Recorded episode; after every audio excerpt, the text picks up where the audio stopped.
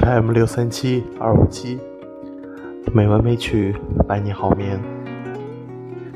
亲爱的朋友们，大家晚上好，我是主播小黄。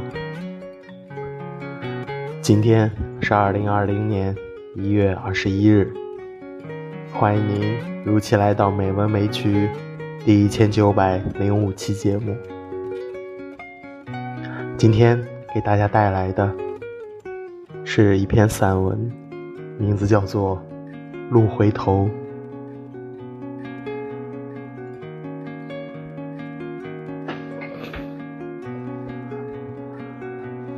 有一个地方，风吹动草野，怀孕的野蕨已经产下宝子，风带着宝子婴儿去旅行。有的落在摘菜妇的发髻上，有的粘在燕子的黑大衣，有的滑入小河流戏水。河像一个吹笛的流浪汉，伴随下了学的小童歌欢。当调皮的孩童把书。收顶在黄皮帽上，拎着两只鞋涉河。包子婴儿会不会从鼻孔弹出来，咬住孩童的衣角？终于又回到野蕨妈妈的泥土。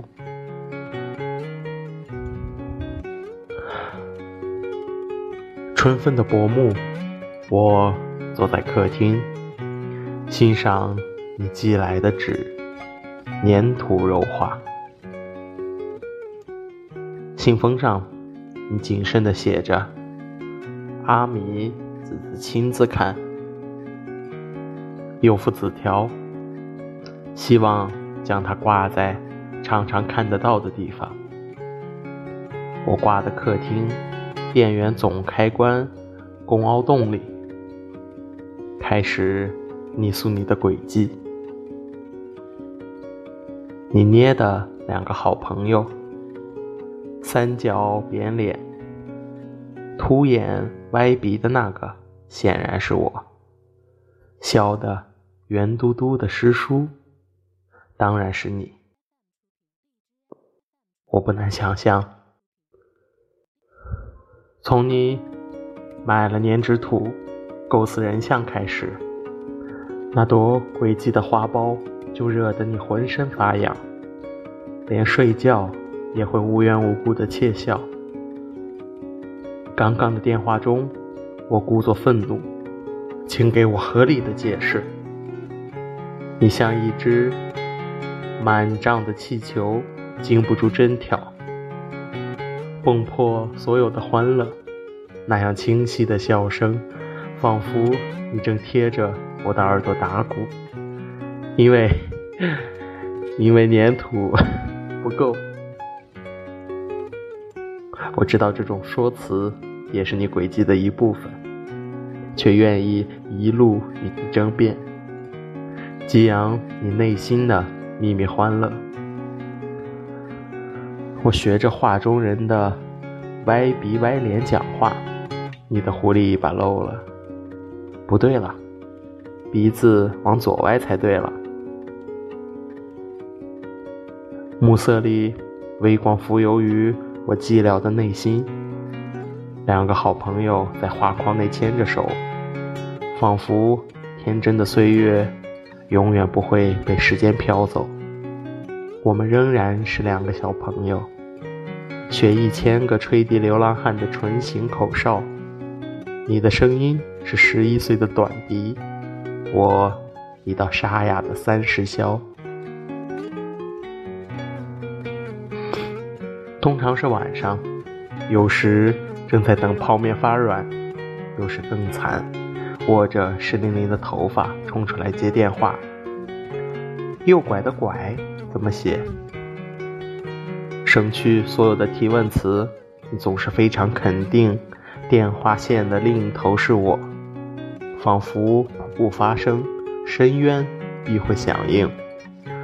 左边提手旁，右边借它加上另外的令，另外一只手就是拐嘛。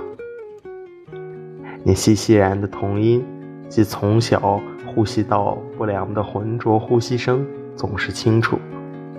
先擦去鼻涕，快。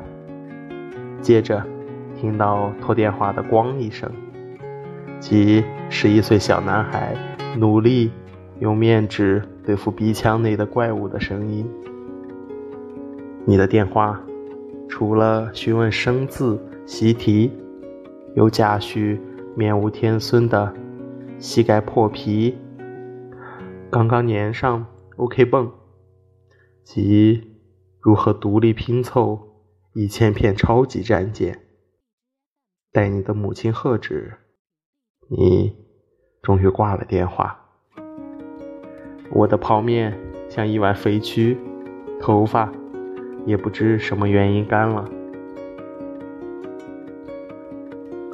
我有幸目睹你出生时那头如诗的黑发与小猴似的红脸，当时替你感到绝望。这么丑的小娃，显然是看时辰剖腹的，显然不是达官贵人相。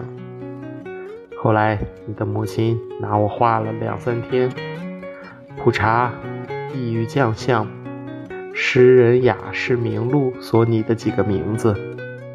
算命，测选中一个略作修饰，以对得起昂贵的姓名费，并大力推荐此类拔萃，将来是人户之龙。我也很快习惯在襁褓你的时候，想象你是一条幼龙，而不是爱哭的猴仔。按照年龄，我生得起你，尤其正当繁华灿烂的大学时代，多少带点母性的浪漫冲动。这使我襁褓你的姿态，像个老练的未婚妈妈。按照辈分，我只是同辈的表姐，这简直令人难堪。表姐与表弟，如果不是……共抢一只麦芽糖而苦恼，就是常常穿错对方的鞋，回了家才发现的一种关系。我以右手的大拇指发誓，我从不把你蹲坐的小牙马桶、唱童谣叫出的小黑屎的画面归入表姐的词意。